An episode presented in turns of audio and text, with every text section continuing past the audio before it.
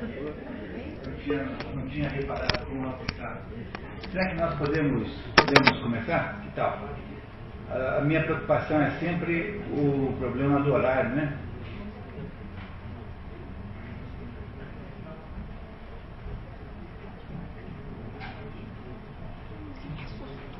Desculpe, eu não queria ter assustado ninguém, não foi minha intenção em nenhum minuto, em nenhum momento.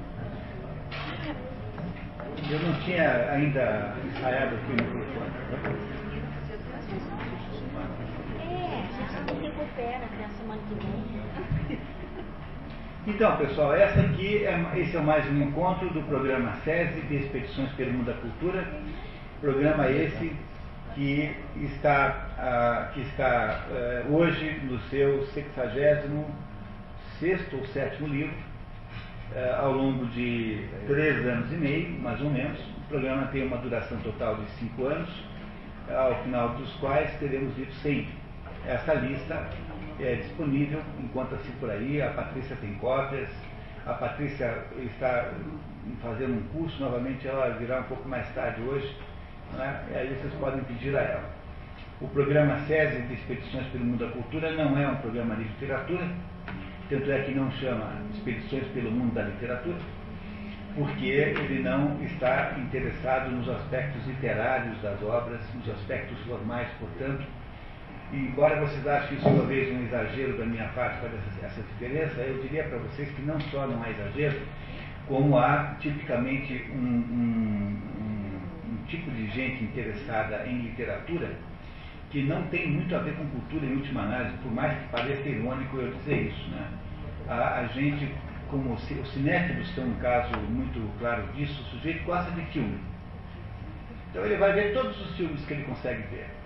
E ele nunca estuda nenhum deles, ele não para para pensar muito nos filmes, porque o filme é instrutivo, já é ah, tentador e já é atrativo apenas por ser um filme.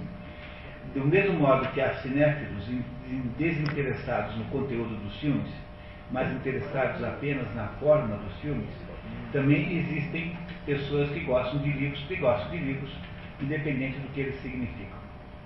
É, é, esse nosso programa não é um programa de literatura por causa disso, porque nós não estamos interessados na forma literária especialmente. Nós estamos interessados no conteúdo das obras que foram escolhidas. Quando a forma literária ela é importante, implica em algum, uh, algum componente né, que ajuda a esclarecer o, o livro que nós estamos lendo. Quando ela tem algum aspecto, digamos assim, excepcional, uh, então aí ela vem uh, trazida aqui para, para a luz. Mas, em princípio, nos interessa perguntar qual é o significado daquela obra que nós acabamos de ler. Esse programa existe além de Curitiba, também existe em Londrina, existe em Paranavaí, existe em Toledo, no estado do Paraná, todos eles patrocinados pelo SESI, e existe de forma independente em São Paulo. Ah, em São Paulo, em Londrina e Paranavaí, já há três anos. E em Toledo, apenas um ano. Começou neste ano que nós estamos agora. Esse livro, esse, o método do nosso encontro ele dispensa a leitura prévia do livro, eh, ou melhor, ele não, não depende da leitura prévia do livro, embora recomende fortemente, porque sabemos as dificuldades práticas eh, que isso implica num, numa, num, ritmo de, ritmo praticamente quinzenal, aqui no nosso programa em Curitiba, que é o programa Mãe, temos um ritmo quinzenal e sabemos como é difícil para pessoas que têm suas ocupações aí conseguirem acompanhar é, tal ritmo. E é isso que eu queria começar dizendo isso, dizendo que essa obra de hoje, Almas Mortas, por exemplo, é uma obra muito importante, é uma obra fácil de ler, e que se vocês não leram e tiverem tempo de ler para frente, não deixem de fazer, é uma obra fácil de encontrar, existe uma edição muito comum das Almas Mortas, produzida pela editora Abril, esse livro vermelho, com a única tradução disponível no Brasil. Só tem uma única tradução é, da Tatiana Berinski, seja qual for a editora que você compre, você sempre terá essa única, esse único texto que está aqui dentro. Há uma edição moderna, caprichada, bonita, né, com, mais, com mais qualidade gráfica do que essa aqui, mas uh, no fundo é o mesmo livro. Não há nenhuma necessidade de você comprar por causa disso. É um livro que custa cinco reais no sebo, sete reais, alguma coisa assim. Né? É comum, é fácil de encontrar. Almas Mortas de Gogol. Gogol né? Sobre Gogol. É, muito, há muita coisa a dizer, nós não tivemos aqui nenhuma história do Gogol até agora. Né? No nosso programa estão, está também selecionado a peça de teatro O Inspetor Geral, que em, cuja tradução melhor teria sido é, O Revisor, é o nome, é, a melhor tradução do, da expressão russa, é, que aqui no Brasil já se consolidou como inspetor geral. Engraçado, algumas, alguns títulos, é, mesmo quando estão mal traduzidos, consolidam-se de tal modo que não é possível lançar um outro livro com um nome diferente. É? é? o caso, por exemplo, é, dos, dos processos. Os processos é o nome como você chama os demônios em francês, le posséder. E em francês não há quem consiga mudar para processos. Processos é melhor é, para demônios, que é, o, que é na verdade o, a tradução melhor. É, alguém fez em francês le posséder e passou a ser le posséder o resto da vida. E aqui no Brasil as traduções que foram feitas do francês dos demônios também são chamadas de processos. Embora aqui esteja mais ou menos em briga ainda os dois nomes estejam brigando, né? os, os, os, os possuídos e os processos né? e, o, e os demônios. Esse livro aqui, é, Almas Mortas, só tem essa tradução, portanto não tem briga nenhuma. Ah, ah, o Gogol tem quatro grandes obras, quatro obras centrais que resumiriam, digamos, o autor, caso você se dedicasse a ler o mínimo dele, para ter uma ideia de quem é Gogol, Gogol tem pode ser completamente compreendido é, por esse livro de hoje, Almas Mortas, depois pela peça Um Inspetor Geral, que estará no programa aqui ano que vem, já está programado, e por dois contos maravilhosos, magníficos. O primeiro chama-se O Nariz e o segundo chama-se O Capote. Essas duas, essas quatro obras, né, sendo que dois são dois contos, são o, digamos, o, a, o essencial da obra é, de Gogol. Gogol se resume a essas quatro obras. É claro que se você gosta muito do autor, pode ler tudo. Não tem muito mais, talvez tenha aí mais uma, uma outra quantidade de linhas, é, mas estou supondo, obviamente, que vocês estão lendo várias coisas ao mesmo tempo, portanto não podem dedicar-se excessivamente a um único autor. Gogol é um autor interessantíssimo, com uma vida extremamente interessante também. E há uma biografia do Gogol que eu queria recomendar, que é essa biografia feita pelo Vladimir Nabokov. Vladimir Nabokov é, por sua vez, um escritor que se, que se popularizou pelo romance Lolita, não é? romance pedófilo, Lolita, não é? não é isso? E que, e que escreveu uma outra biografia muito importante, sendo essa aqui a biografia melhor que, que existe sobre Gogol. Você encontra aí nos selos, provavelmente. Não deve existir livro novo para comprar. Pelo menos eu não tenho visto. Não é? Esse eh, Nikolai Gogol é, de acordo com seu biógrafo, o mais estranho de todos os escritores russos de todos os tempos. De fato, trata-se de uma pessoa particularíssima. E ele eh, tem, sobretudo, um mérito muito grande de ter sido o pai da literatura russa do século XIX. É, há uma coincidência muito grande e que todos os grandes escritores russos, todos eles são criaturas do século XIX. No século XVIII, os 1700 mais ou menos, você não tem grandes nomes na literatura russa, porque a, a Rússia é, estava mais ou menos decidindo o que, é que queria ser. Se é, ela era um país europeu ou se era um país asiático. Até hoje não decidiu 100%, tá? porque a Rússia é muito grande. A Rússia é, uh, a Rússia moderna, essa que tem hoje, é duas vezes maior do que o Brasil. É o maior país do mundo e que tem costa na, no Pacífico e tem costa no Mar Báltico aqui. Portanto, ela vai da, da, da, da, da, Europa à Ásia. E no século XVIII, não é, os russos estavam naquela dúvida tremenda o que, é que eles eram, afinal de contas é, houve vários governantes, sobretudo Pedro Grande e Catarina Grande, que fizeram esforços muito grandes de ocidentalizar, europeizar a Rússia. sobretudo a Catarina Grande, que levou para a Rússia eh, centenas de milhares de alemães que a, a colonizaram. Ah, por isso é que vocês encontram com muita frequência na literatura russa, sobretudo em Dostoiévski, por exemplo, personagens com nome alemão. Os alemães foram lá e se instalaram lá e, e europeizaram a Rússia de alguma maneira. Foi feito como um projeto de Estado. Né? O Pedro Grande, eh, o Pedro Grande é o, é o autor da cidade de São Petersburgo, não é isso? Pedro Grande foi, foi, uh, foi o governante que fez o saneamento de um pântano gigantesco, que era onde fica São Petersburgo, e botou lá a capital da Rússia. São Petersburgo é uma cidade como Brasília. O mesmo conceito de cidade planejada. Capital histórica da Rússia é Moscou, e voltou a ser Moscou depois do golpe comunista em 17 não é? E São Petersburgo não só, eh, não, só não, não era mais capital, como também passou a ter um outro nome. É? Petersburgo passou a se chamar é, Leningrado. E manteve esse nome até agora, a, a tal da Glasnost, quando finalmente recuperou o nome de Petersburgo. Hoje chama-se Petersburgo de novo, e é uma cidade monumental, uma cidade cheia de prédios planejados, enfim, uma cidade como Brasília, assim, é o mesmo, mesmo conceito. A Rússia, portanto, quando chega no início do século XIX, ela tem já uma vocação é, cultural europeia clara, já foi suficientemente uh, contaminada com, com princípios europeus, e aí então há um florescimento majestoso literário é, que ocupará todo o século XIX.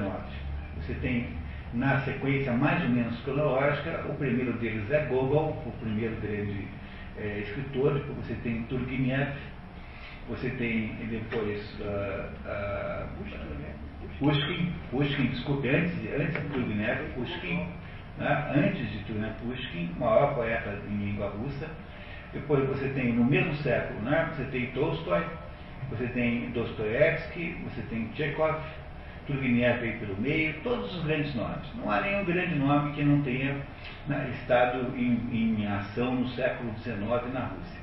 No século XX, a literatura, russa, a literatura russa, que parecia muito forte, muito florescente, será dizimada pelo comunismo e só sobreviverão os escritores oficiais do partido, um sujeito tipo assim, tipos como, como Gorky, por exemplo, Gorky é uma espécie de Jorge Amado é, russo, é, uma pena a serviço do poder, é? fazendo proselitismo dos objetivos políticos do regime.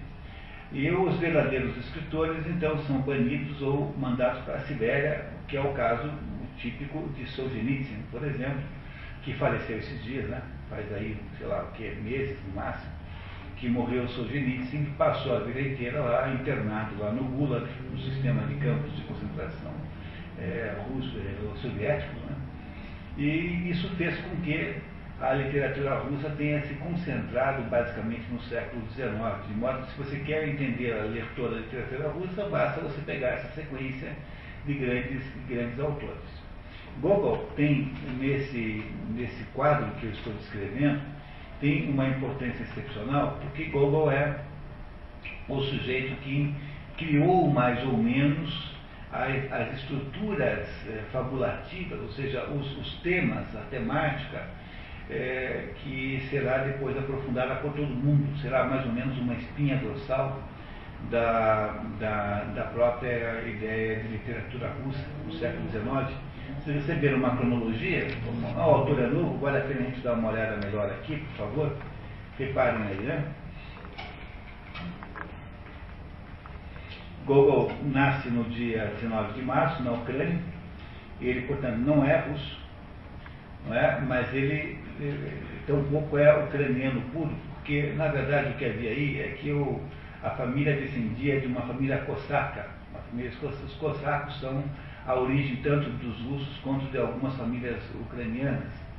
Uh, e vivia numa região da Ucrânia que era de propriedade, digamos, histórica da Rússia. Hoje não há mais, hoje é só a Ucrânia. A Ucrânia é um país independente hoje. E essa, nessa região da, da Ucrânia falava-se russo e ucraniano, as duas, as duas é, línguas é, simultaneamente, como era o caso da Praga de Franz Kafka. Falava-se tcheco e alemão indiferentemente. A mesma coisa acontecia aqui. Ele nasceu, portanto, num, num, lugar, num lugarzinho, na pequena Rússia, essa região da Ucrânia chamava-se assim, filho de Vasily Afanaevich Gogol Yanovsky. Na verdade, o nome do, da família é Yanovsky. E o pai do Gogol inventou esse nome Gogol. É, não, não que tenha inventado, ele acabou dando, atribuindo-se a si esse nome Gogol para recuperar a memória da sua origem cosaca.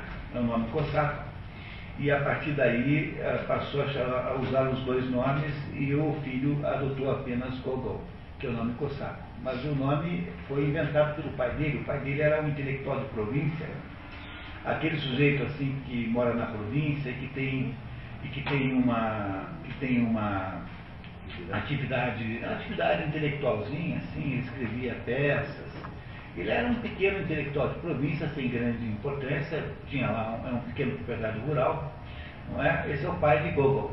E eles eram, eles tinham uma noção muito grande da sua origem cosaca, não é? O pai dele, portanto, um pequeno proprietário rural provinciano que escrevia teatro em ucraniano, e Maria Ivanova. Essa região da Ucrânia era bilíngue, tem um irmão Ivan e duas irmãs, Ana e Elizabeth. Em 1820, entra no Liceu de Poltava, junto com seu irmão Ivan. Em 21, morre seu irmão Ivan, muito cedo, né? Vai para o Liceu de Neijin, onde fica até 28. É apelidado na escola pelos colegas de anão misterioso. Ah, e aí, eu não sei quantos vocês reputam essa informação importante, mas essa informação é muito importante porque Gogol, é, entre as características que tinha, ele tinha um jeito, uma, uma aparência física muito peculiar, ele era baixinho, tinha uma, uma, uma um, traços de passarinho, reparem, tem uma fotografia dele aí na, no próprio texto, né? no texto tem uma fotografia, do, um desenho do Gogol, e ele, portanto, tinha assim um olhar, uma, um olhar aquilino, digamos assim, de águia, e era uma pessoa de grande complexidade de trato, de uma timidez extrema. Ser chamado de anão misterioso era uma espécie de provocação, né? era uma espécie de provocação e de, e de desconsideração com, com, com o rapaz. Né?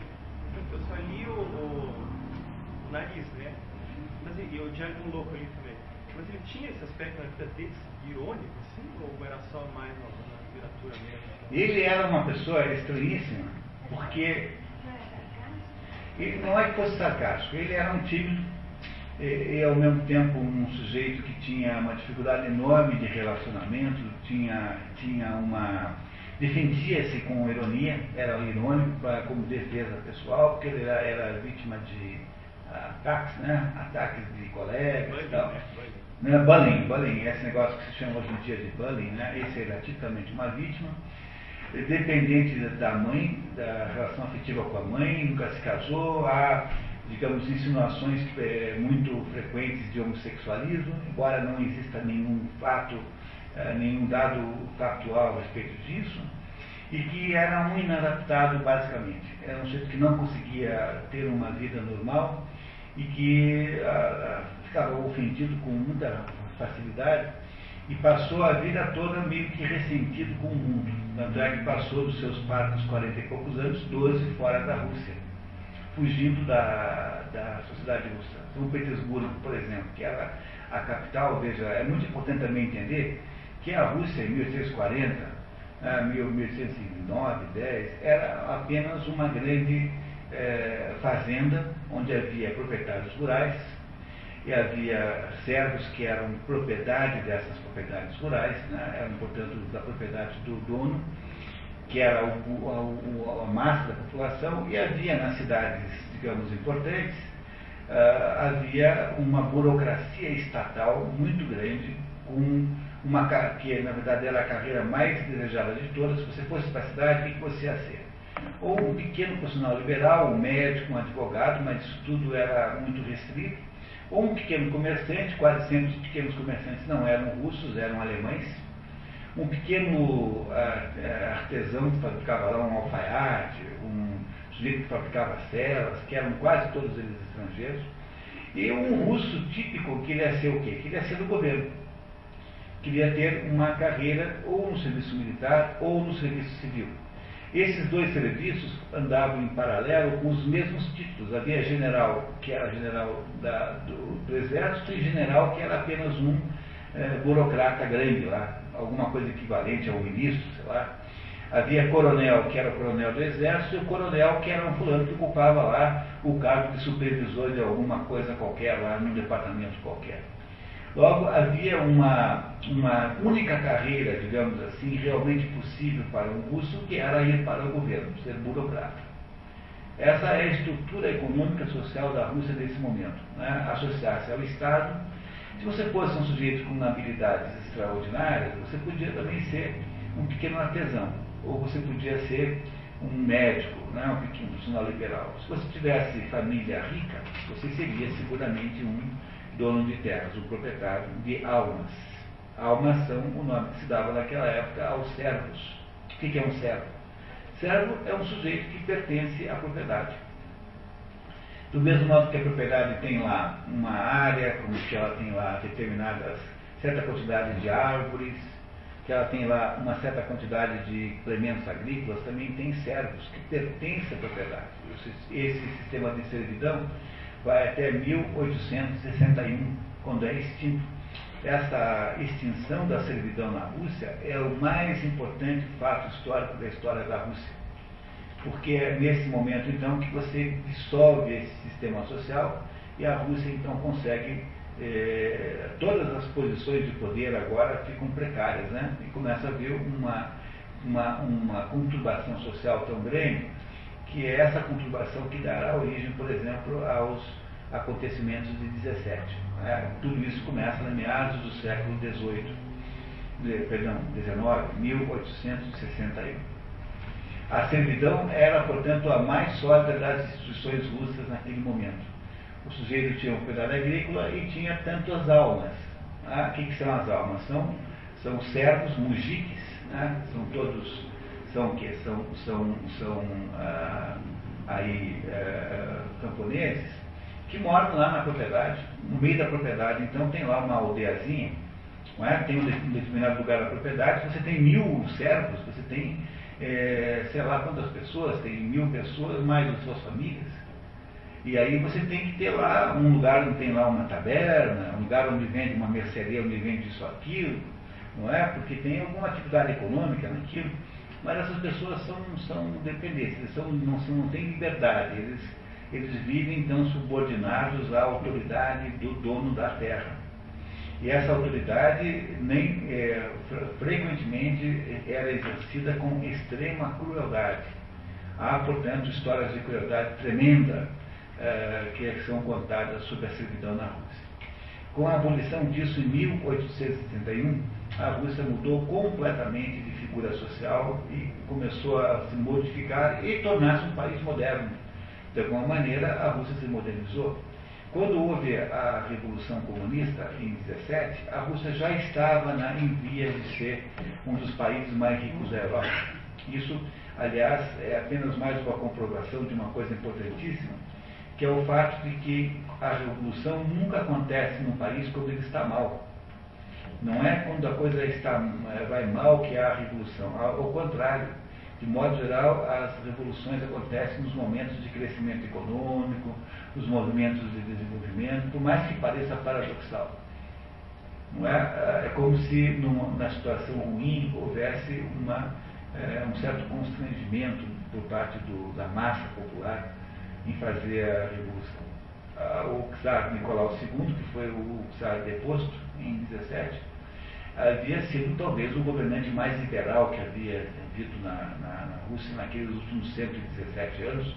Era um fulano que havia já até mesmo instituído alguma, algum parlamentarismo na, na sua monarquia absolutista, porque havia já lá um sistema lá é, de trocas políticas. A Rússia estava muito parecida com a Europa desenvolvida quando houve a, a os episódios de 17, né, que geraram 17 de outubro de 17. Sabe por que, eu sei que é 17 de outubro? que é o aniversário da Clara aqui, então é inesquecível, é impossível esquecer a data de 17 de outubro. Né? Muito bem. E, enfim, uh, o, que, o que Tolstói faz é viver antes dessa época. Né? Então não esqueçamos de por nenhum momento que, desculpe, Gogol, né? Eu, falei, eu falei Tolstói, mas estava enganado. Gogol vive antes de tudo isso acontecer. Ele, é, ele morre antes de 61, antes de ter havido as modificações profundas na estrutura social. Bom, esse homem esquisito, estranho, né, com inúmeras dificuldades de adaptação social, é, em, em 25, né, o anão misterioso, em 25 morre, morre o pai dele, em 28, formado no segundo, no que seria equivalente hoje ao ensino médio, digamos assim, vai para São Petersburgo com seu amigo Daniel, Danielewski e lá exerce uma pequena função no serviço público. Quem se formava no segundo grau é, recebia um determinado grau, que era o décimo quarto. Você com esse grau, você tinha direito a arrumar um emprego no serviço público. Mas era um emprego péssimo, assim, sei lá, alguma coisa equivalente a carimbar alguma coisa no lugar, um emprego sem nenhuma importância econômica. Mas vai para São Petersburgo, não se dá, dá-se muito mal, não é isso? E em 29 faz sua primeira aventura literária, publica o poema Hans Küchelgarten, que foi publicado originalmente Hans com Z, erra, errado, né? Aqui está consertado, mas foi errado, sob o pseudônimo de V. Alof. Mal recebida, a obra é destruída por Gogol, por Gogol que compra todos os exemplares que consegue encontrar.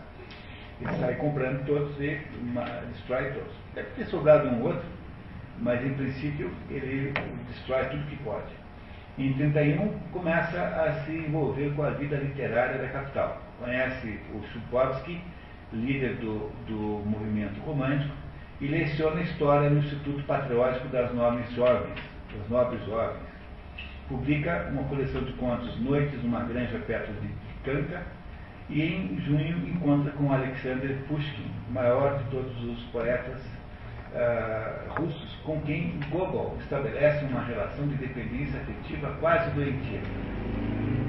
Uh, Gogol uh, via em Pushkin uh, um modelo da sua existência, da sua vida, e ele então fica profundamente dependente da pessoa de Pushkin. Lembra que Gogol é um sujeito frágil, um sujeito inseguro, né? e vem em Pushkin, nessa amizade com Pushkin, uma extraordinária uh, oportunidade na vida.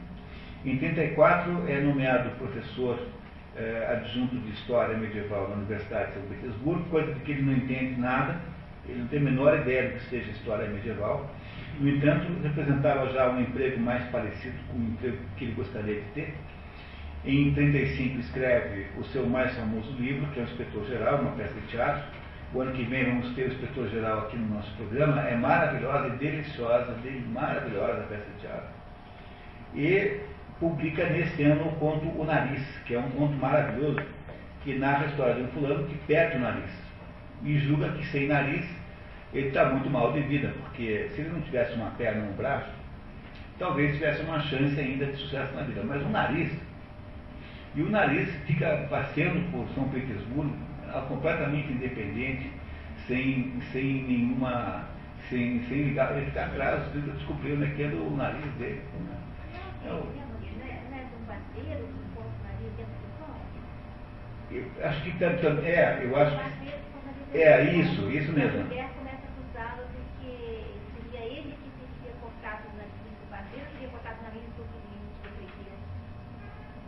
Será que não é outra história essa? Bom, pode até ser, né? pode ser. Né? Mas o, o nariz é um. A importância do nariz é que o nariz é uma. É, é, bom, é que o nariz não, não é a, a, a, o ponto mais importante de todos, mas ele tem uma importância muito grande porque ele cria um conceito, a ideia da do, do sujeito despossuído que está indo atrás do mínimo que possa ter na vida. Né? Ou seja, o que tem no nariz de coincidente com as outras coisas de Gogol é a figura de quem é a personagem central. É isso é que interessa aí. E não simboliza a perseguição pelo ah, essa é uma, uma, é uma interpretação política do assunto, né? Eu tenho a impressão de que nós não vamos encontrar muita política em Gogol, de modo geral. Quando, olhando para as outras obras como um conjunto, talvez, não sei se seria a melhor interpretação. Mas eu nem, na verdade, para falar a verdade, eu nem lembro bem da história do nariz, é por isso que eu estou aqui em dúvida para lhe responder. Bom, ele publica esse ano essa história, o nariz, e após grande sucesso demite-se da vida universitária. O, a, a, vida universitária de Gogol foi um fracasso extraordinário. Ele deu uma aula inicial em que ele decorou tudo, uma aula de história medieval, aí obteve lá o cargo de professor, e como não sabia nada, todas as aulas posteriores que ele deu, ele aparecia com uma espécie de atadura aqui na, na boca, assim, e, e murmurava coisas assim, que é para ninguém entender o que ele dizia, né? e dispensava, dispensava todo mundo, mandava todo mundo para casa, e quando era o, o exame final, um outro professor ia lá inquirir os alunos ele tapeou vergonhosamente 100% das aulas. Ele não tinha a menor ideia do que era a história medieval. E até que chega uma hora que não é mais possível sustentar essa situação, ele pede demissão. Desiste da vida universitária. Em 1935, publica Mir Gorot, uma coleção de histórias, entre elas Taras Buba, obra de índole heróica, contrastando com as personagens irônicas das outras histórias. Taras Buba é um herói cosaco, que é, afinal de contas, a família dele era cosaca. Né? É a única história de Gogol que não tem personagens irônicas, no sentido aristoteliano da palavra. Não é? Que não é feito de pessoas despossuídas, pessoas submetidas a situações humilhantes e quase que insolúveis. Em 36, há a primeira apresentação do escritor geral, no dia 1 de maio. Nesse sentido, houve grande dificuldade de apresentação, na apresentação, desde São Petersburgo e parte para a Europa, um russo sempre dizia nessa época que a Rússia não era Europa, por isso parte para a Europa, onde passaria a maior parte dos 12 anos seguintes, financiado por sua mãe. A mãe viúva financiava as aventuras do filho. Em Vevé, Vevé é uma cidade da Suíça, onde, onde fica a Nestlé, aliás, né, inicia Almas Mortas, o livro Almas Mortas. Pushkin lê alguns capítulos e diz, meu Deus, como é triste a nossa Rússia. Pushkin teria dado a ideia do livro, essa é uma das, eh, das informações folclóricas. Em 37, Pushkin morre num duelo e Gogol entra numa crise da qual nunca mais sairá. A, a crise de perda, o luto da perda de Pushkin, do seu amigo Pushkin, né, o seu modelo de vida, foi é, irreversível. Em 42, publicada a primeira parte de Almas Mortas, que é o único pedaço que de verdade existe, que é de verdade apreciável, e com o título de As Aventuras de Titikov. Titikov é a personagem central das Almas Mortas. E a censura russa czarista não deixou botar Almas Mortas porque não queria brigar com a igreja, porque, o ponto de vista da igreja, as almas são imortais, logo não é possível que sejam mortas. Por causa desse caso, né, ele mudou o nome para é, aí no início da primeira edição, As Aventuras de Titikov, que é a personagem central, o herói da história. Depois, mais tarde, ele usaria, seria reeditado para sempre como Almas Mortas. Começa a escrever a segunda parte, publica o conto Capote, que narra as aventuras de Akaki Akakievich, Dostoiévski diz que todos os escritores russos descendem desse conto. Esse sim é o conto mais importante de todos, conta a história desse Akaki, que é um pequeno funcionário público, que é um sujeito despossuído, é um sujeito lá na mais baixa hierarquia que se possa imaginar, que ninguém liga, a quem ninguém dá importância e que um belo dia é, resolve é, consertar o seu casaco, o seu capote, mas o, o alfaiate diz que aquele capote já não é mais consertável, já está muito velho, e ele então pega umas, umas economias que ele tinha e mais um, e mais um dinheiro que ele pega emprestado do seu chefe e vai lá e compra um capote, manda fazer um capote novo. Não compra, né? Ele vai no alfaiate e faz um capote novo. E esse capote novo, então, modifica completamente a vida dele porque ele passou a ser visto com importância, é, o seu status social melhorou imensamente por causa do capote. Todo mundo elogiava aquele capote via no Akaki um homem bem sucedido porque tinha esse capote novo. E ah, o Akaki ah, fica muito prestigiado e tem, tem tanto prestígio que é convidado para jantar na casa do chefe, numa festa. A festa a qual ele comparece numa região da cidade que ele não frequentava, e quando ele está saindo da festa, né, com o seu capote novo, né, que é toda a sua vida e todo o seu prestígio, ele se perde lá no caminho e é assaltado por uns bandidos lá que lhe roubam o capote. Tendo perdido o seu capote, a Kaki entra numa grande crise pessoal, vai, tenta ir à polícia fazer um BO ou o equivalente lá, e os colegas dizem que é inútil, porque a polícia não vai se importar com ele, e sugerem que ele procure lá um grande graúdo lá para pedir uma intervenção política no assunto. Ele procura o próprio graúdo e é tratado de modo humilhante, assim, e acaba então, né, acaba então em decorrência de todos esses desgostos morrendo. E desde o momento da sua morte, na, existe em São Petersburgo um fantasma que à noite persegue os transeuntes roubando-lhes os seus capotes. É o fantasma do Akaki. Essa história é de uma importância gigantesca, por isso que me deu trabalho de contá-la. E aí nós depois retomamos para entender o que é que tem a ver com as almas mortas e com o resto das coisas aqui. A, a, história, a história do capote talvez seja aquela mais sinteticamente representativa do que pensa o Gogol. Em em 43, queima os manuscritos da segunda parte da Alma das Almas Mortas. Em 47, publica Confissões de um Autor. Em 48, com a saúde e os nervos muito abalados, viaja a Jerusalém, faz uma viagem maluca, uma viagem enlouquecida de alguém que busca alguma coisa que não sabe o que é. Ele, nesse momento, começa a ser influenciado por, uh, por padres e por, uh, e por, por autoridades da Igreja Ortodoxa que, uh, a quais ele recorre para resolver os seus problemas todos. Em 49 termina a nova redação da segunda parte, a primeira redação da terceira parte da Almas Mortas. Em 52 cai sob a influência de religiosos ortodoxos que obrigam a repudiar Pushkin, porque Pushkin, afinal de contas, era um sujeito que lidava apenas com as coisas desse mundo.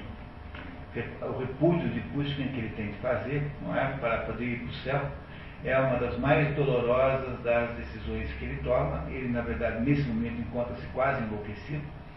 E, no dia 11 de fevereiro, queima os manuscritos do que, havia, do que ele havia feito das almas mortas, cai de cama, sem ingerir alimentos ou remédios, e mais ou menos eh, se suicida por inanição, ele tinha saúde muito frágil e no dia 21 de fevereiro morre em Moscou enterrado no monastério Danilov. Mais tarde, os restos foram transferidos para o cemitério Novo de Vichy. Rumores dão conta de que Gogol teria sido enterrado vivo. Rumores que acontecem frequentemente, né? Há muitos e muitos casos de. Aparentemente, a maior parte deles, na verdade, é apenas um engano. Os corpos, os corpos se movimentam nas sepulturas por causa da da, dos gases né, de putrefação e aí supõe-se erroneamente que isso tenha acontecido, embora possa eventualmente acontecer de fato.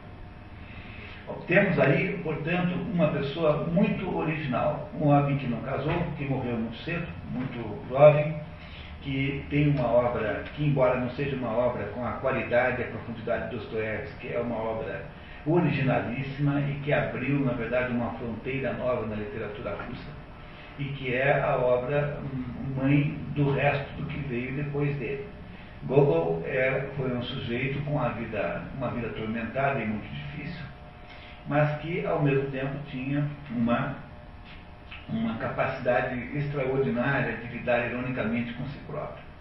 Tanto é que há na obra toda inúmeros aspectos autobiográficos autodepreciativos no sentido irônico da palavra e entre as suas obras, a, a obra Almas Mortas é aquela com maior dimensão física, é o maior, é o único grande romance.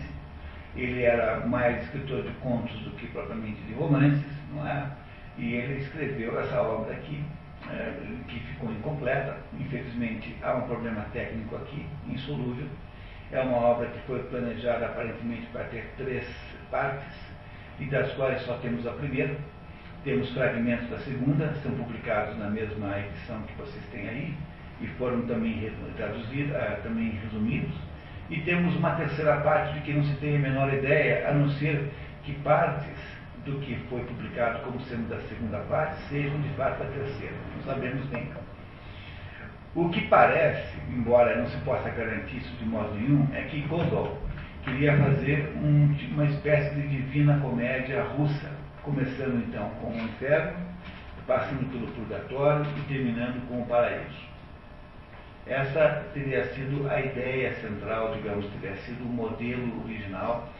É, eu digo que isso é apenas uma especulação, primeiro porque nós não temos é, elementos concretos disso, segundo porque é, em literatura, como em qualquer obra de arte, no fundo você faz aquilo que é, fazer arte, né? É como você navegar um vela, né? navegar, velejar, em que o vento mais ou menos diz para onde é você vai. Não podemos garantir que ele não tivesse mudado de opinião no, no meio tempo, né? no, meio, não, no meio tempo.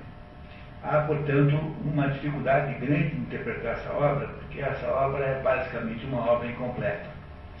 Mesmo assim, faremos aqui todo o possível para entender o que nos foi legado sobretudo porque há elementos aí claramente compreensíveis, apesar da sua incompletude.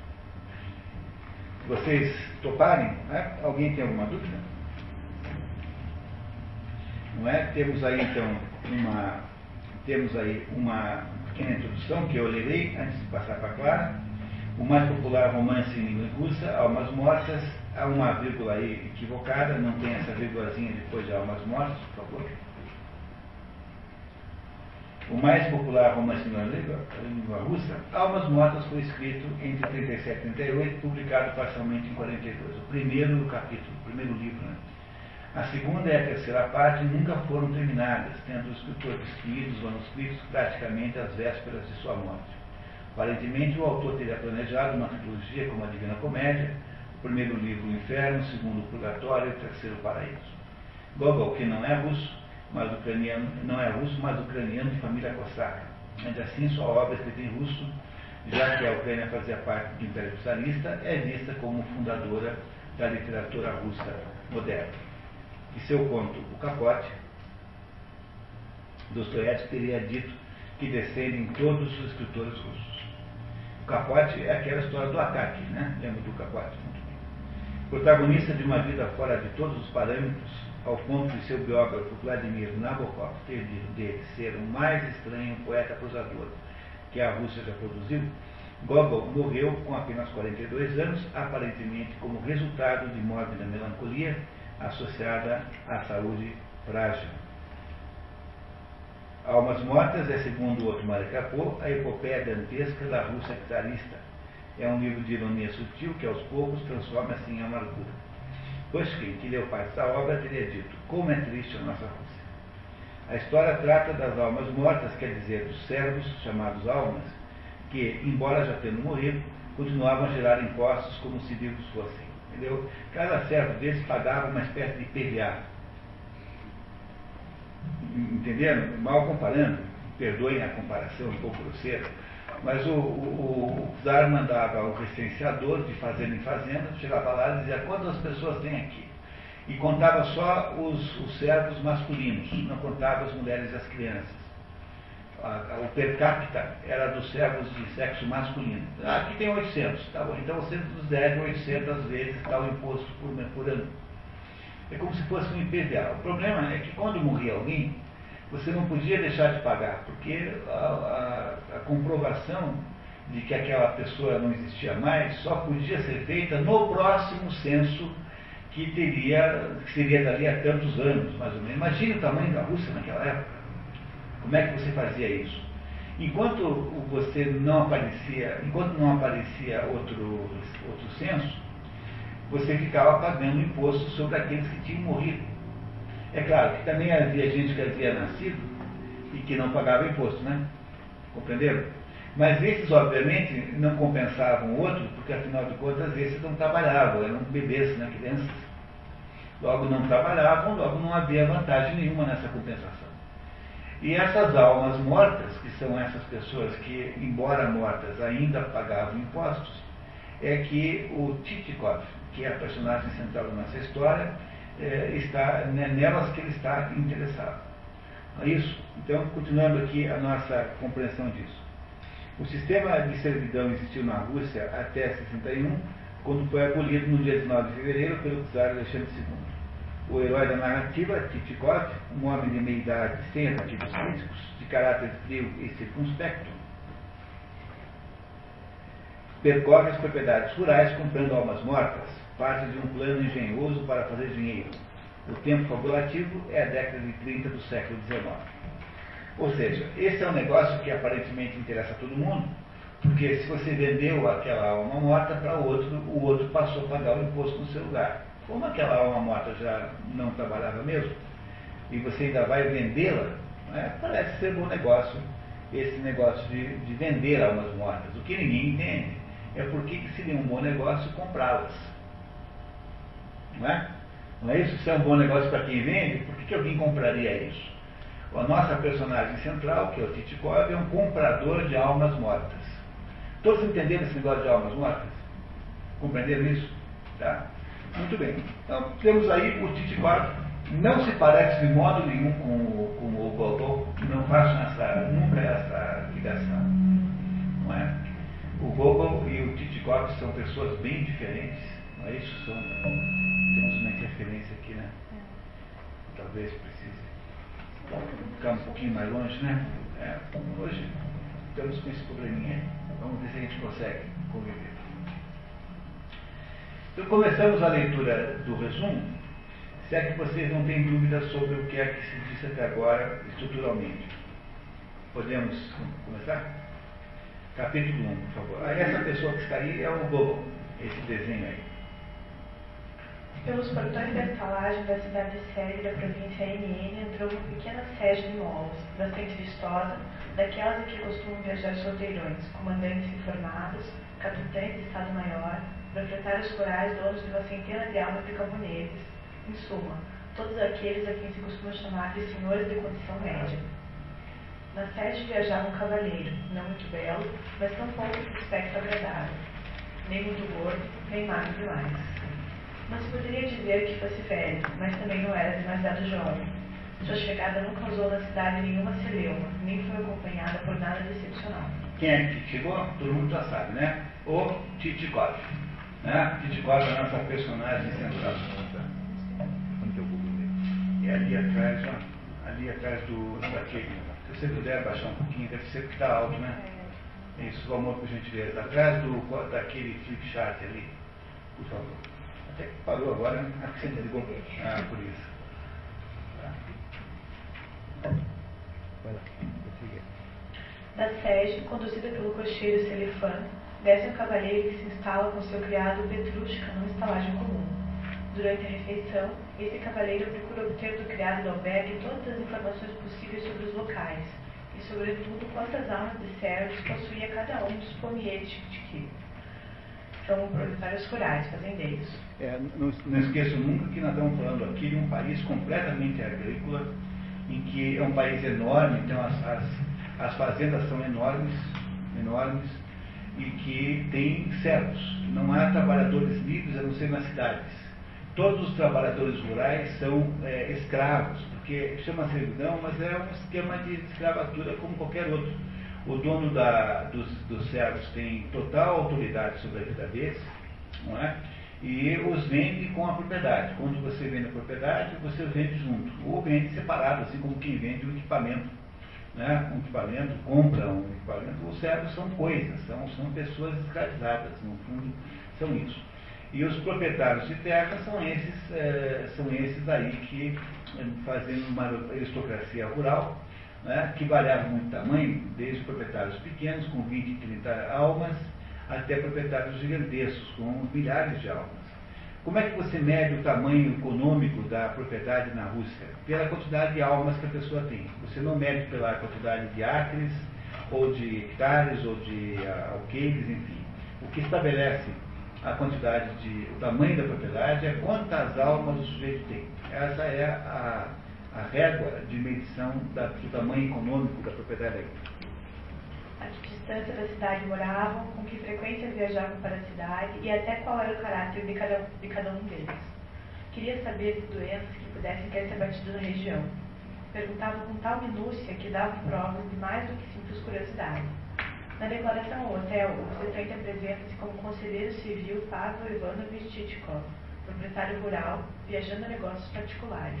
Num país dominado pela burocracia estatal, governamental nas cidades, todo mundo tem algum título.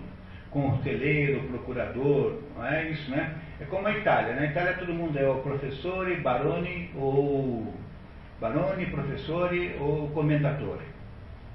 Não é isso? Eu tenho um, um eu e o Jaime temos um amigo em Joinville que foi para a Itália e aí foi lá uma boate, não sei onde, e a moça perguntou para ele assim, cosa fa em Brasília? Ele falou assim, eu, eu sou no Barone, que tinha assim um ar de barão, tinha um cavanhaque, andava com uma bengala. E ela falou assim, in Itália não tinha muito valor. porque justamente o. Porque justamente né, é, é um, são títulos vazios, né? Como na Itália todo mundo é alguma coisa. Quando na Itália todo mundo fala de professor. Porque você tem que dar algum título para o fulano, você dá aquele título mais parecido com a cara dele, né? Né? Não é isso? Engenheiro, né? engenheiro, todo mundo tem um título. Assim, ninguém é mencionado sem um título, é um, uma espécie de hábito italiano. E, e, na Rússia também há uma quantidade grande de títulos que são, que são títulos, é, que são títulos assim, digamos, de natureza, de natureza, é, é, tá? de natureza, bem-vinda Magalhães, natureza é, burocrática, ou seja, pessoas que são burocratas e que, eh, ao ser burocratas, né, eles são, são é, ocupantes de um cargo qualquer. É isso que ele é. Ele é conselheiro. O que significa isso? Muito pouco, quase nada. Mas ele é alguma coisa. É isso que ele é, é alguma coisa. Continuando. No dia seguinte à sua chegada, o conselheiro Tite foi visita às autoridades locais, sabendo com muita arte lisonjear cada uma delas. Ao governador observou assim meio de passagem que na sua província se entra como no paraíso. As estradas por toda parte são como veludo, e que os governos que nomeiam dignitários sábios são dignos de grandes encontros. É, é, vocês não acham que é um certo puxa-caquismo isso? É, então já sabemos uma coisa sobre o Titicó. Primeiro, que ele está interessado em saber quantas almas há em cada propriedade, e segundo lugar, que ele é um relações públicas muito competente, diplomata, ele fala de uma maneira agradável com as pessoas, né? que ele trata bem todo mundo. Tá? Ok, continuamos. A todos confidenciava a intenção de ali fazer residência. Habilidoso socialmente, o visitante consegue ser convidado para uma festa na casa do governador-geral, onde conhece proprietários de terra que o convidam a visitar suas propriedades. Esses recém-chegados tinham um jeito especial de se encontrar bem em qualquer situação, e demonstrara ser homem de grande experiência mundana. Não falava nem alto nem baixo, mas inteiramente como se deve. Era esta a opinião extremamente lisonjeira que se formou na cidade a respeito do recém-chegado, e assim permaneceu até que um dia uma estranha peculiaridade sua e também um certo empreendimento, ou como se diz nas províncias, uma certa passagem, sobre a qual o leitor será em breve informado, levaram a um estado de perplexidade total quase que a cidade inteira. Pronto, a primeira impressão que o Tite 4 deu na cidade foi boa? Um sujeito absolutamente agradável, sabendo falar as palavras certas, elogiando todo mundo, foi visitar as autoridades todas, não é? No entanto, alguma coisa irá estar associada com ele que irá tornar, que irá um escândalo muito grande. Não é, não é isso? Até agora parece claro? Parece claro a situação? Muito bem. O conselheiro Tichikov vai visitar o proprietário rural Manilo depois de almoçar com a família, introduz um negócio muito importante. Há quanto tempo o senhor entregou o seu relatório de recenseamento? Já faz tempo. Para dizer a verdade, nem me recordo. E desde aquela época já morreram muitos dos seus companheiros? Não posso informar, não sei. Isso eu precisaria perguntar ao meu intendente. Ei, alguém aí, vai chamar o intendente, ele deve estar aqui hoje. O intendente é tipicamente um gestor da propriedade. Não é? O proprietário não fica lá se metendo lá, se está bem guardado lá o rico, se não está. O intendente é uma espécie de. aquilo que se chama hoje ao arrepio da legislação de administrador agrícola. Isso é um intendente, alguém que toma conta na prática da, da, da propriedade agrícola. Né? O dono fica lá naquela casa central, na casa grande, né? e quem supervisiona a senzala é o intendente. Né? Continuamos. Escute aqui, meu caro, quantos camponeses nós perdemos desde que entregamos o último licenciamento? Mas como assim, quantos? Muitos morreram desde então, disse o intendente, e soltou um arroto, escondendo a boca com a mão a maneira de escudo. É sim, confesso que eu mesmo já pensei isso, acudiu Manilo. Justamente, muitos, bastante já morreram. Aqueles voltou para Titikov e acrescentou. Pois é, muitos mesmo. Mas quantos em números, por exemplo? indagou Titikov. Sim, quantos em números? repetiu Manilo. Mas como em números? Pois se não se sabe quantos morreram, ninguém os contou.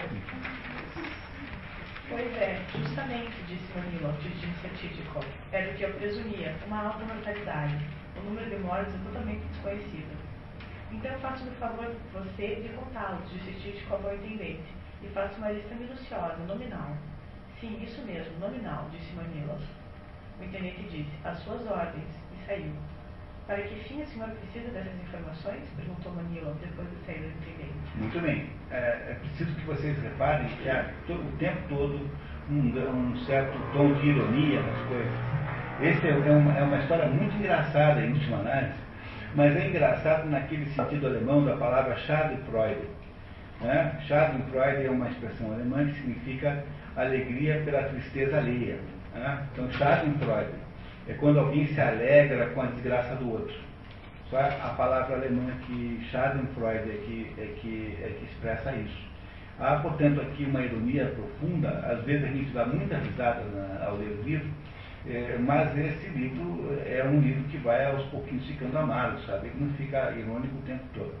E como for, temos aqui o primeiro, a primeira tentativa que o, o faz de comprar almas, que é desse Manilov, que não sabe quantas pessoas morreram na sua propriedade. Que era mais ou menos uma demonstração de como se comportava um proprietário rural médio, né?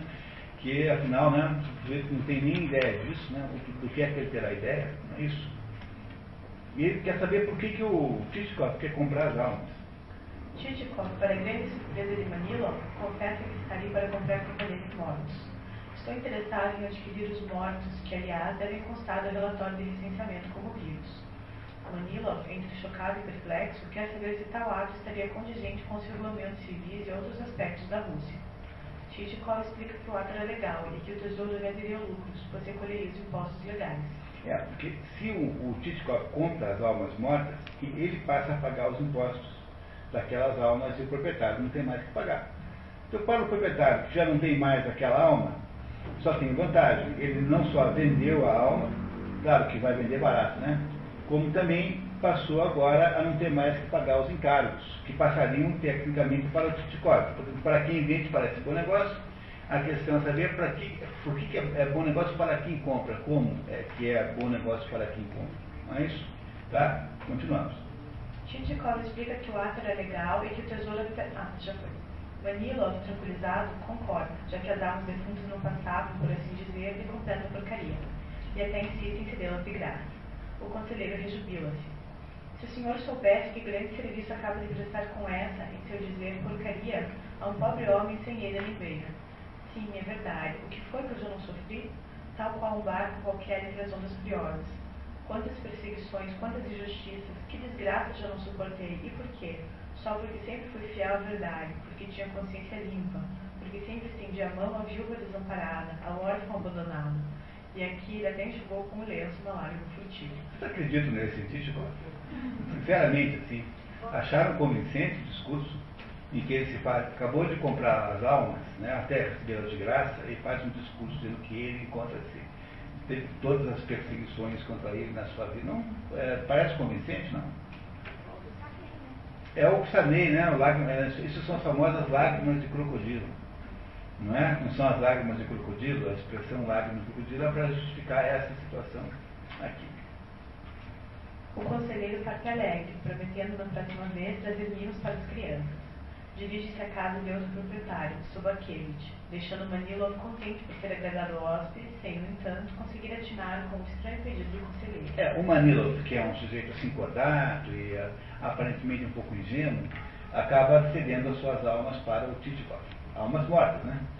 Ele eh, ficou feliz por ter auxiliado aquele homem que chegou ali, que fez sucesso, mas ao mesmo tempo ele não sabe muito bem por que raios é que alguém compra isso. Né? Por que, que alguém iria comprar defuntos?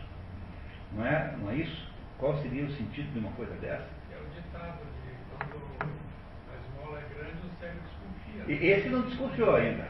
Ele está perplexo. Mas haverá quem desconfiará, com certeza nenhuma, com certeza total. É, esse aqui diz assim, puxa, mas que homem estranho. Eu, acho de fato, eu dei uma mão para ele, ele é, mas por que será que esse homem quer comprar almas mortas? Deve ser louco. Deve ser maluco, né? Talvez seja maluco. Vamos ver. Veremos que não é bem assim. Tá? Continuamos. O cocheiro Selifã, embriagado, bêbado como um sapateiro, perde-se na escuridão subtemporal e a sede acaba saindo da estrada e capotando. Há alguma profissão no Brasil que é, de modo geral, associada ao alcoolismo? Parece que padeiros são associados ao alcoolismo no Brasil, bêbado como padeiro. Mas, pelo jeito, na Rússia, sapateiros são, são alcoólatras, como meio compulsível. Agora, num país onde todo mundo enche a cara o tempo todo, deve ser meio difícil saber qual é a profissão que é mais de, de, dada a esse vício, né? Né? Isso na, na, na, Rússia, né? Me parece difícil descobrir qual é o mais do tirador de cola. é isso. Muito bem. O, o, esse serifã é, é cocheiro do Titkov. Saem os dois lá na procura da outra propriedade agrícola e capotam a, carro, a carroça no caminho. Titkov é atirado na lama.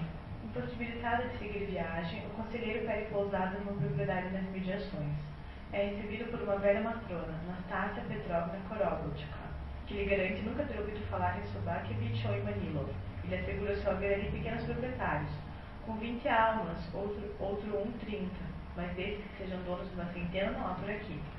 Titikov dá-se conta de quanto havia se perdido.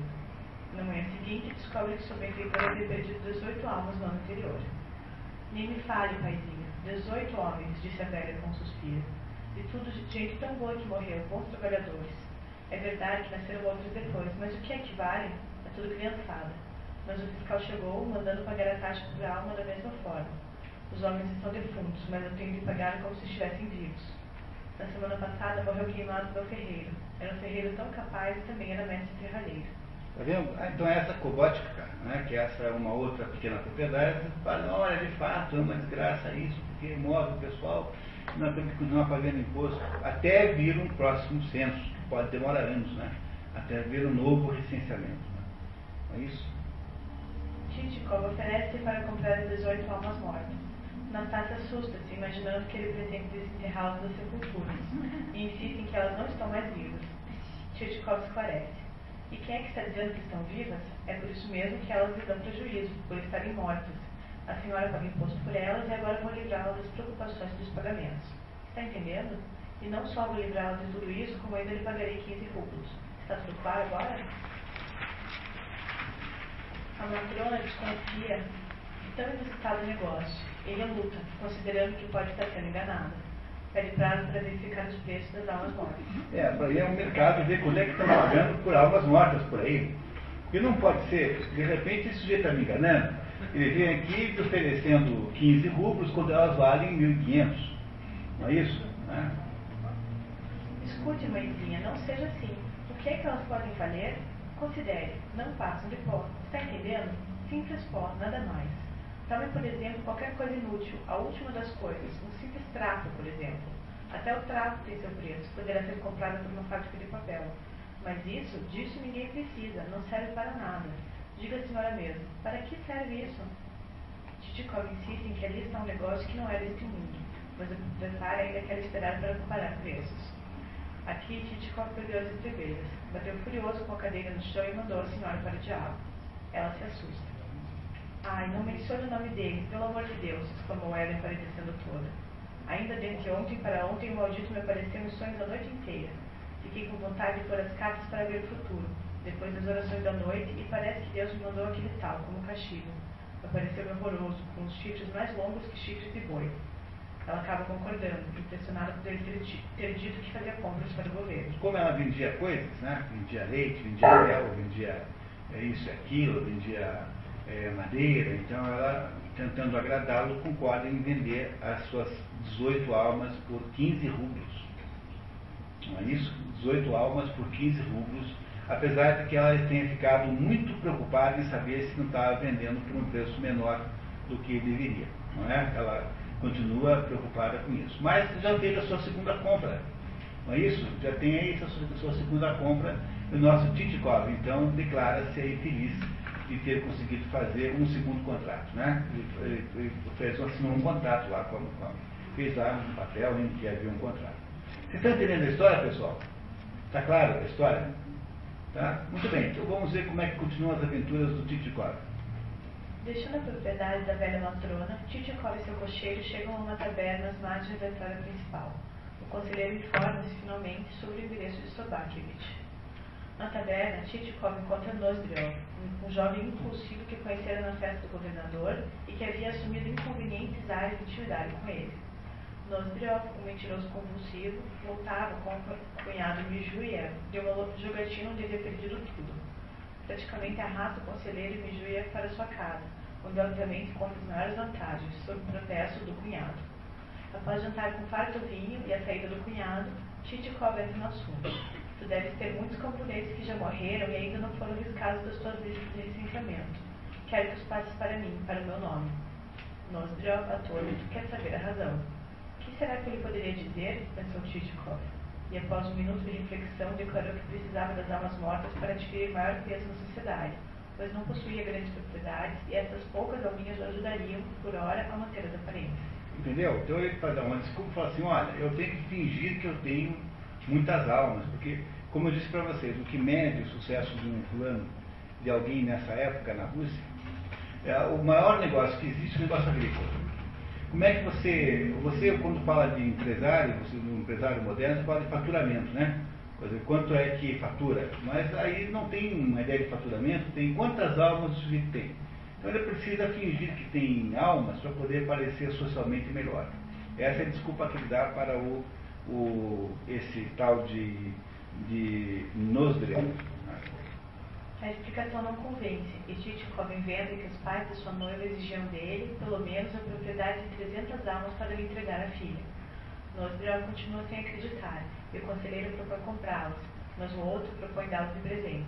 Se Titikov comprasse um potro por 4 mil rublos. Que deve ser, obviamente, muito, muito, muito mais do que o potro de fato vale. Esse Nozdrel é um tipo absolutamente negativo, é um sujeito mau, de mau caráter, de, mau, de má índole, não é trapaceiro, vigarista, esse Nozera.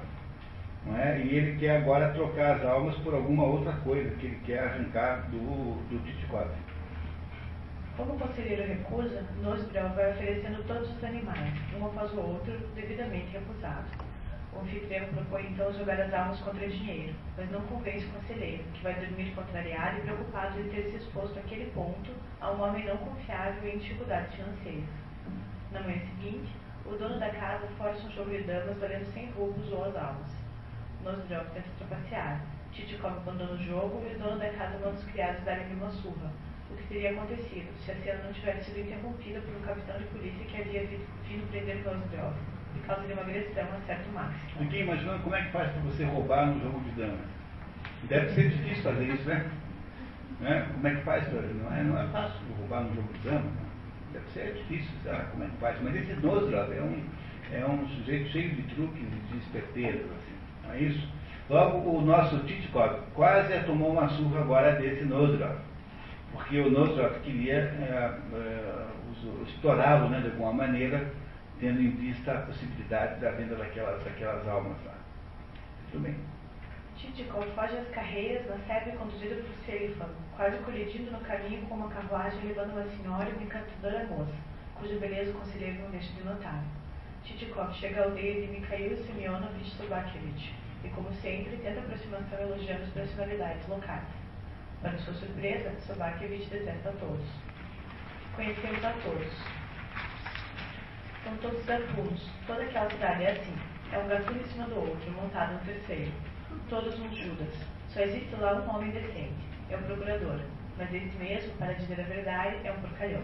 Quer dizer, né, ele chegou e começou dizendo, olha, eu estou muito impressionado como governador daqui, o homem honesto, como, como tudo. E é tudo vigarista, tudo ladrão, tudo safado, tudo com 7-1 e tal e ele não, não funciona a sua tática de eh, a, agradar né, os, os locais com essa, esse sujeito aí tem muito mau humor, né, esse Sobakevich. Durante a refeição, o conselheiro fica sabendo do certo Pilutkin, que morava a cinco verstas, uma versta tem 1.607 metros, e tinha 800 almas que morriam como moscas. Levando em conta o mau humor de seu anfitrião, Chichikov entra no assunto com muito cuidado, chamando as almas de inexistentes e não de mortas. Para sua surpresa, Sobakevich adianta e se propõe a vender as suas. Opa! Quer dizer, não precisou nem oferecer, né? O outro já sacou tudo e já ofereceu de vender as suas próprias almas. Com os diabos, pensou Chichikov consigo mesmo. Esse aqui já está vendendo antes de abrir a boca, e articulou em voz alta. E, digamos, quanto ao preço? Se bem que, para dizer a verdade, trata-se de um objeto, que falar de preço até parece esquisito. Bem, para não pedir muito, 100 rublos cada uma, disse Sobakevich. 100 rublos é um dinheirão, tá? Um dinheirão. 100 rublos é uma grana enorme, tá? Cada um. Cem rublos, exclamou Titkov boquiaberto, e fitando-o bem nos olhos, sem saber se tinha ouvido mal, se a língua de Sobakevich, que por sua natureza desajeitada, se enrolara e pronunciara uma palavra em vez da outra. Por quê? O senhor está achando caro? articulou Sobakevich e acrescentou. E que preço seria o seu, por exemplo? O meu preço. Acho que nós estamos enganados, ou não nos compreendemos mutuamente. Esquecemos em que consiste o assunto da conversa. Posso oferecer de minha parte, com a mão no coração, 80 copeques por alma. É o meu preço mais alto. Copeque é a centésima parte do rublo. Ora, vejam só que calma, 80 copeques. É, um quer pagar, um quer receber 100 reais e o outro quer pagar 8 centavos. Entenderam a diferença de preço que é aí? O, o Chichikov quer pagar 8 centavos por cada alma. E o outro quer receber 100 reais. Obviamente que o outro é um negociante, espertalhão, né? Vamos ver, um negociante experiente e tal. Vamos ver para onde é que vai isso. Sobakevich argumenta em favor da qualidade de seus defuntos, que eram como nozes escolhidas. Como o proprietário não baixa o preço para menos de 75 rublos, enquanto Titkov quer pagar no máximo 2 rublos, o conselheiro tenta depreciar a mercadoria. Na verdade, acho tudo isso muito estranho. Parece que entre nós está sendo representada uma peça de teatro, uma comédia. Não consigo explicá-lo de outra forma. O senhor parece homem bastante sagaz, gosta dos privilégios da instrução. Portanto, compreende que se trata de artigo de somenos. O que é que vale? Quem precisa dele? Titikov aumenta a oferta para dois rublos e meio. Sobakevich diminui o preço para 50 rublos. Em lugar nenhum o senhor comprará gente tão boa, tão barata. Titikov ameaça partir e seu anfitrião aceita os dois rublos e meio. Pronto. O primeiro saiu de graça.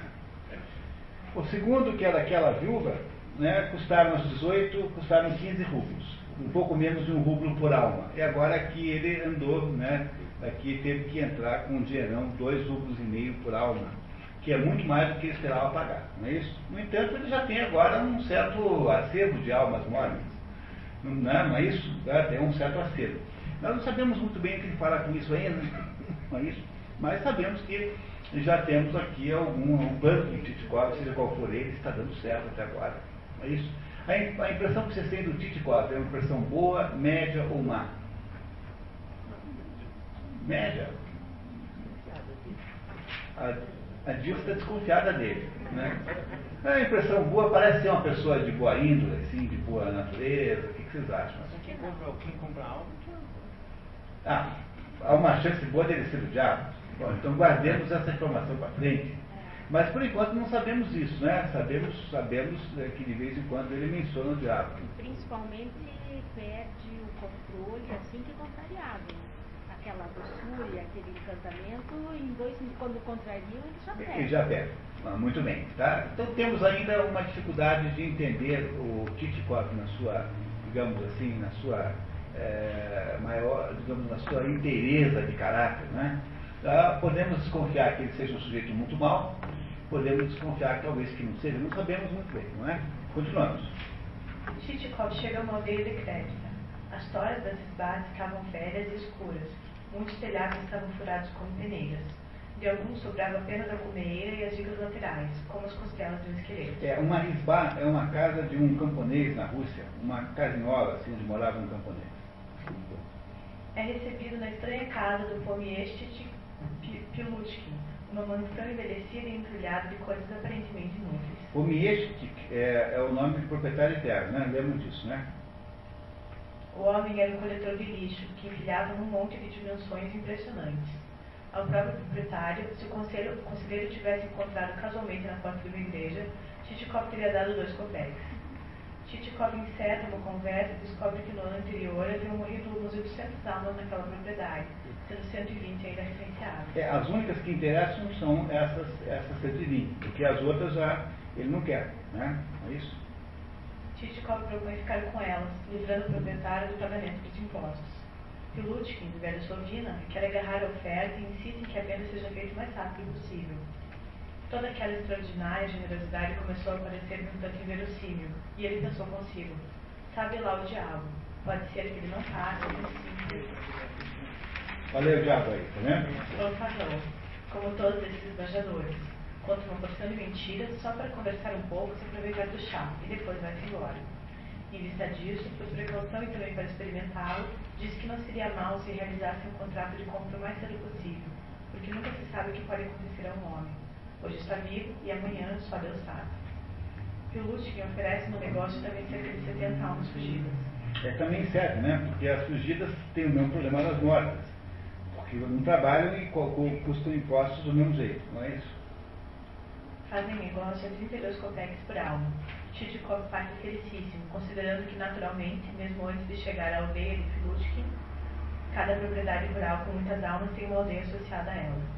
Ele já pressentia que teria um lucro qualquer, mas jamais poderia ter previsto semelhante cornucópia. O, o terceiro negócio, quarto negócio que ele faz, né?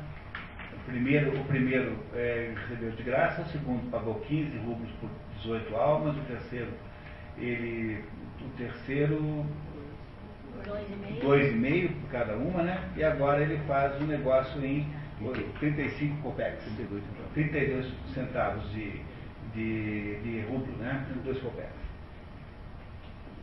Chichikov acorda feliz por já ser dono de 400 almas. Revira seu baúzinho. Chichikov carrega um baúzinho, onde leva seus presentes mais preciosos. Papel de carta, penas, tinteiro e escondido seu dinheiro. Quando depois ele olhou para aquelas folhas, para os nomes dos camponeses, que de fato já tinham sido camponeses, que trabalhavam, aravam, bebiam, carregavam, enganavam seus amos, ou, quem sabe, eram simplesmente bons mujiques, um sentimento estranho, incompreensível para ele mesmo, apossou-se dele. Cada um dos papeizinhos parecia ter um caráter próprio, especial, e graças a isso os próprios mujiques mortos adquiriam um caráter particular. Aqueles que haviam pertencido à Korobutka quase todos tinham alcunhas e apelidos. A lista de Pilutkin distinguia-se pela economia de estilo. Muitas vezes só estavam marcadas as iniciais dos prenomes e patronímicos, seguidas de dois pontos. O Walter Sobakevich impressionava pela extraordinária abundância de pormenores, não deixando escapar nenhuma das qualidades do camponês. De um deles dizia, bom carpinteiro, de outro, entende do serviço não se embriaga. Também estavam meticulosamente anotados os nomes do pai e da mãe e, o comportamento de ambos. Só ao lado do nome de um certo Fedótil constava, filho de pai desconhecido e da rapariga capitolina, mas tem boa índole e não é ladrão. Todas essas minúcias davam certo frescor àquelas listas. Parecia que os mujiques estavam vivos ainda ontem. Após contemplar demoradamente todos aqueles nomes, Chichikov comoveu-se e articulou com um suspiro. Que monte de vós se acumulou aqui, meus queridos? Que será que fazíeis quando vivos, meus amigos? Como era a nossa dura vida? que é um negócio, veja, gente morta, escrava, né? né absolutamente é, que se deu mal na vida e que ele, é, com a qual ele estabelece uma relação, digamos assim, afetiva é, quase perversa né, nesse momento, porque afinal de contas essas 400 almas devem representar para esse Chichikov alguma vantagem indiscutível e extraordinária. Né? De que natureza, daqui a pouquinho nós vamos saber quando o autor nos contar. Eu podia contar, mas não vou. Daí esperamos de contar. Tá? Após da papelada, o conselheiro dirige-se ao cartório civil para registrar os seus contratos de compra de almas.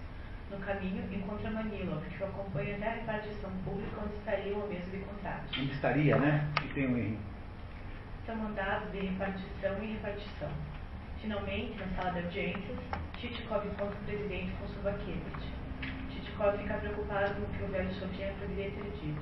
Mas, para seu alívio, o presidente manda os burocratas tomarem todas as providências e diz ao conselheiro que não deve dar projetos a ninguém. Os meus amigos não precisam pagar. Todas as obras do, do, do, do, Gogol, todas, sem exceção, descrevem ah, uma corrupção endêmica na burocracia russa. Todos os, todos os atos públicos têm que ser comprados, todos, sem exceção. Tanto é que o inspetor-geral, que é a obra que vocês vão ler comigo ano que vem, conta justamente a história de uma cidadezinha que espera a vinda de um inspetor-geral e todo mundo morrendo de medo, porque afinal todo mundo tinha o telhado de vidro, porque a corrupção na Rússia era naquela época completamente endêmica, completamente. Tanto é que o presidente do cartório, né, do registro lá, sabe que, que a corrupção é disseminada, tanto é que ele exime, né, ele aí isenta o, o Titikov de ter que pagar propina, como se fosse uma coisa normal. Entendeu? Como se ele autorizasse todos os outros a serem, a serem, a serem uh, explorados. É isso? Durante, isso é uma das sensações que se tem, é, que o Gogol está sempre criticando o czarismo. Mas, na verdade, na verdade, ele é profundamente pró-czarista. Ele é um sujeito que não tem nenhuma, é, nenhum conteúdo de, de rebelião política, por exemplo. Mas depois a gente debate, tá? Mas uh, ele está o tempo todo mostrando situações de corrupção, situações essas que às vezes são muito engraçadas, é? se não fossem trágicas em princípio. Continuamos. Sobakevich, no entanto, faz comentários maldosos para que o presidente desse conta de que as almas compradas são mortas mas o estratagema não funciona. É, o presidente não repara, não entende, porque é tão extraordinário que alguém possa fazer uma coisa dessa. Por que, que você deve comprar um negócio que só vai te dar encargo que é o imposto? Não é? É como alguém que compra um carro que foi destruído para ficar pagando IPVA. Não é? Imagine um carro que foi roubado. Você teve um carro roubado, então você tem que pagar o IPVA. Aí você diz, olha, anda aqui, para mim vou te comprar esse carro roubado e eu fico pagando o IPVA para você. Não parece uma ideia completamente sem cabimento? A ideia é tão sem cabimento que o próprio presidente não consegue entender as insinuações que faz o proprietário, né, que, vendeu as dele. Com a chegada das testemunhas, os contratos são lavrados e todos vão comemorar na casa do chefe de polícia. As compras de Titikov tornaram-se o assunto do dia a cidade começou a comentar, opinar e ponderar se era vantajoso comprar camponeses para transferência e colonização. É, porque ninguém, aqui na, ninguém tem a menor ideia na cidade que as almas são mortas. Para todos os efeitos, o Titicop está comprando camponeses. Não é? Não é isso? Como ele está comprando camponeses em quantidade muito grande, julgam que ele seja um sujeito rico. Não é? Titicop, então, nesse momento, ganha automaticamente a, a fama de riqueza. Nas discussões, muitos demonstraram grande conhecimento do assunto. Está claro, diziam alguns, isso nem se discute. As terras nos distritos do sul são boas e férteis. Isso todos sabem. Mas como é que os camponeses de Tite foram passar sem água? Não existe rio nenhum ali. É porque havia, nesse momento, uma colonização grande que o governo da Rússia fazia, que, que, que nós fizemos aqui muitas vezes, davam as terras de graça para quem quisesse ir lá morar e colonizar as regiões mais, digamos assim, mais, mais é, abandonadas. E é isso que supunham que o Titikov iria fazer com as almas vivas, porque todo mundo supõe que as almas que ele está comprando são vivas, porque ninguém imagina uma burrice desse tamanho comprar as almas mortas, né? Parece ser um negócio impossível de alguém fazer. Ah, Especula-se sobre o tipo de mujik que Titikov teria comprado. Há quem pense que foram vendidos os ladrões e beberrões da pior espécie, vadios e roceiros. Assim se falava e se ponderava na cidade, e muitas pessoas, movidas pela solicitude, chegaram a transmitir a Titikov alguns daqueles conselhos, e até lhe ofereceram uma escolta para comboiar os camponeses sem perigo até o lugar da sua nova moradia. Como se eles existissem, né? Titikov obedeceu aos conselhos, dizendo que os aproveitaria se tivesse oportunidade, mas recusou a escolta com toda firmeza, dizendo que absolutamente não era necessário, que os camponeses que adquiriram eram livres excepcionalmente por data, sentindo até grande predisposição para a imigração voluntária, e que a possibilidade de uma rebelião entre eles estava totalmente excluída. É, dentro de uma perspectiva diabólica, essas últimas três linhas são maravilhosamente interessantes. Né? Guardem essas três linhas, por favor, na sua memória, né? dentro daquela hipótese levantada pelo Gabriel como sendo aqui, uh, havendo aqui um aspecto diabólico nisso. De todo modo, Chichikov fica famoso, ganha fama de milionário e, apesar de não ser nenhum Adonis, recebe um bilhete anônimo apaixonado. Fantasia a identidade da autora. Chichikov é convidado para outro baile do governador. Explica o narrador. Onde é governador, a baile. De outra forma, não poderá medrar de modo algum o necessário afeto e respeito por parte da nobreza local. Que é uma, um comentário de uma ironia extraordinária. Dizer, os governadores das províncias só conseguiam sustentar a sua, digamos, respeitabilidade dando um baile cada mês, assim, para aqui, para convidar os nobres locais, tal, para todo mundo ficar feliz e contente. Então, onde há governador, há baile. Ele já tinha ido num, né? Lembra no primeiro dia, já foi num. E agora está indo já no segundo baile. O baile é a consagração de Pavel Ivanovich Chichikov.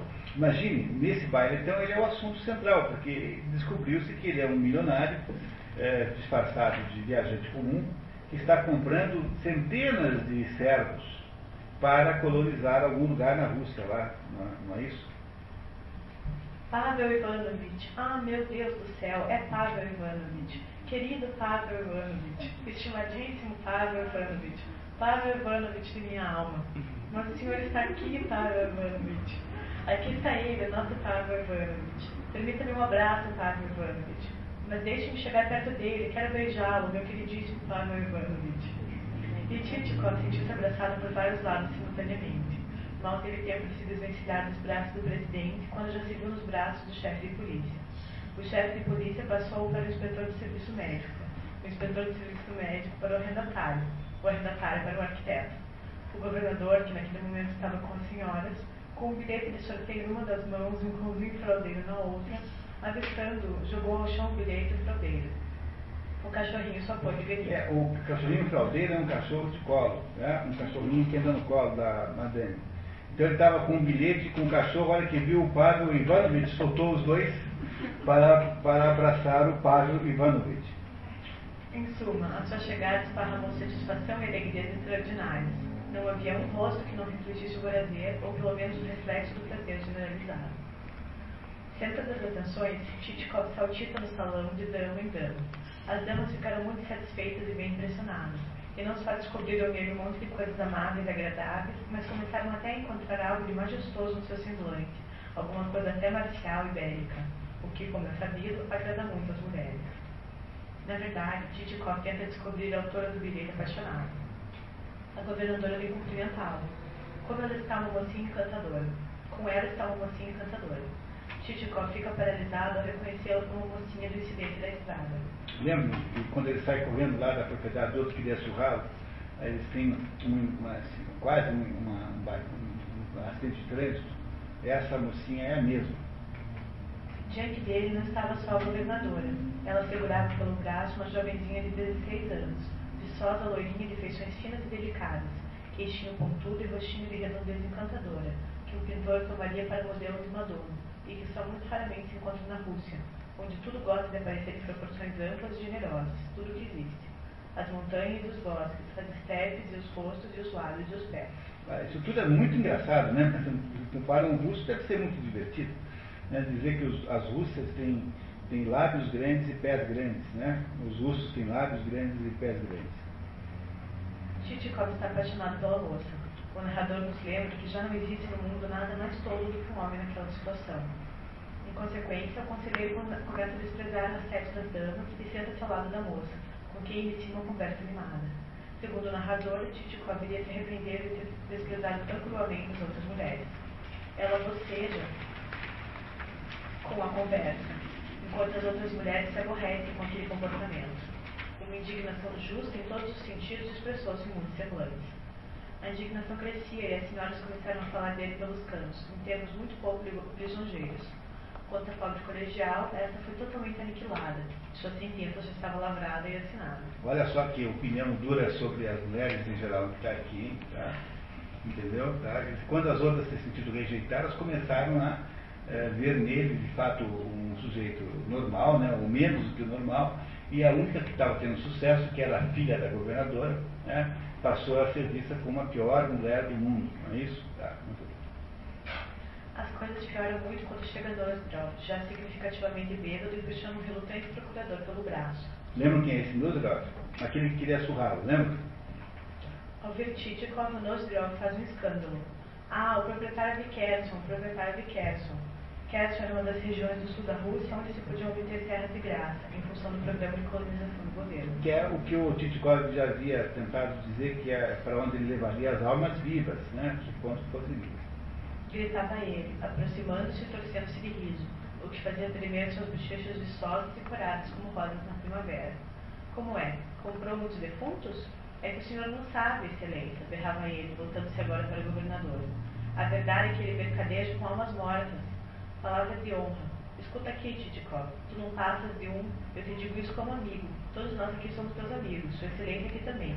Mas eu te forcaria. Palavra de honra que te forcaria. Pegou bem essa intervenção do, do Nosdrov no meio da festa, em que ele era o maior, né, a maior atração na né, sua consagração social? É, acho que não, né? Não é isso, não é? Muito bem.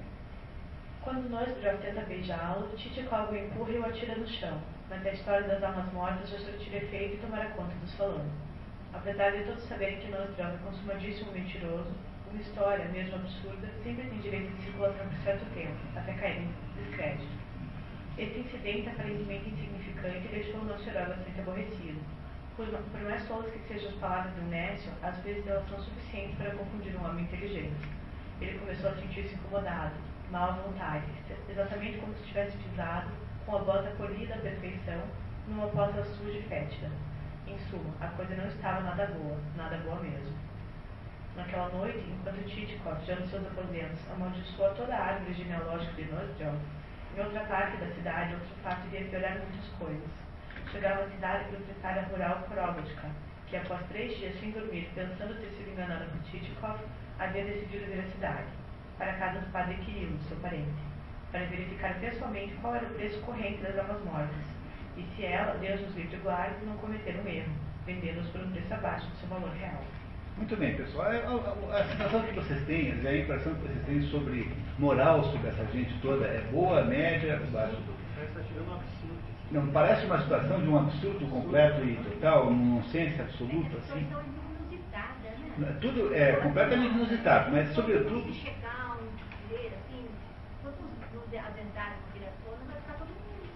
No entanto, essa situação, digamos, falsa que está todo mundo vivendo, é vivida com, com um empenho por todas essas pessoas aí. Não é uma situação, não é uma situação que já foi. Ninguém repudiou moralmente isso até agora. Ninguém levantou uma palavra, eh, digamos, moral né, contra isso. Né? Bom, sabemos que a situação do Tite não vai continuar tão boa quanto parece, né? Não é isso? Vamos ver o que acontece com ele em seguida. No dia seguinte da festa, a vice-governadora Sofia Ivanovna visita sua amiga Ana Grigorievna, mulher do procurador. Entre falsas gentilezas e ironias mútuas, as mulheres acabam no tempo do forasteiro e no incidente da festa. Sofia relata que Pomieshtcha Korobutka lhe havia contado. E agora, diz a Korobutka, eu não sei mais o que fazer. Ele me obrigou a assinar não sei que documento falso, jogou na mesa 15 rublos em notas de papel e eu, diz ela, eu sou uma viúva, uma mulher inexperiente e desamparada. Não entendo nada dessas coisas. É isso que está acontecendo. Mas se pudesse imaginar, querida, como tudo isso me deixou transtornada. As mulheres não entendem o significado daquela história de almas mortas. Enquanto Sofia e Ivana não dentro especular, Ana Grigorievna faz decoração espetacular de que almas mortas são simplesmente uma coisa que ele inventou para desviar as atenções. O que ele quer mesmo é sequestrar a filha do governador. Tecnicamente, trata-se aqui de rapto e não de sequestro. É, e juridicamente, sequestro tem sempre uma conotação de eh, exigência de resgate, né? E quando é por fins, para fins libidinosos, não se chama é, sequestro, mas rapto. Seguem-se comentários desabonadores sobre a mocinha. E os homens ficam loucos por ela. Quanto a mim, confesso que não vejo nada de especial nela. É de uma afetação insuportável. É assim, é de uma afetação insuportável. a Ana Grigorievna, queridinha, era de estátua, nem sombra de qualquer expressão naquele rosto. Ah, e como é afetada, como é afetada. Meu Deus, quanta afetação. Nem sei quem me ensinou isso, mas eu ainda nunca vi uma mulher tão cheia de denguice. Querida, ela é uma estátua e é pálida como a morte. Ah, não diga isso, Sofia Ivanovna. Ela se pinta sem dó nem piedade que está dizendo, Ana Grigorievna? Ela é como giz, giz, o mais puro giz. Querida, eu fiquei sentada ao lado dela. O carmim tem um dedo de grossura e descasca aos pedaços, como estuque. Foi a mãe que me ensinou isso. Ela mesma é uma coquete e a filha promete superar a mãezinha. Essas mulheres são, são perigosas, não são? Viu por que, que o narrador nos contou que ele ia se dar muito mal por ter desprezado as mulheres daquele jeito? Não é? Não é isso? Tá? É agora essas duas aí vão estabelecer as teorias mais extraordinárias sobre o que teria acontecido, o que é que significaria as tais das almas mortas. Tá? Vamos ver. Continua a especulação sobre os planos secretos do conselheiro, levantando-se mesmo a hipótese de Nostrio ser seu cúmplice. Quando chega o procurador, as mulheres contam-lhe sua descoberta e saem, cada uma para seu lado, a fim de alertar a cidade. Entendimento esse conseguiriam pôr em prática em pouco mais de meia hora. Duas fofoqueiras em meia hora envenenaram a cidade inteira contra o Titicoca. A cidade ficou em polvorosa total. Tudo entrou em fermentação e ninguém compreendia coisíssima alguma. Em suma, começaram falatórios e mais falatórios, e a cidade inteira só falava das almas mortas com a filha do governador, de Titkov com as almas mortas, da filha do governador com Titkov, e tudo quanto existia ficou em polvorosa.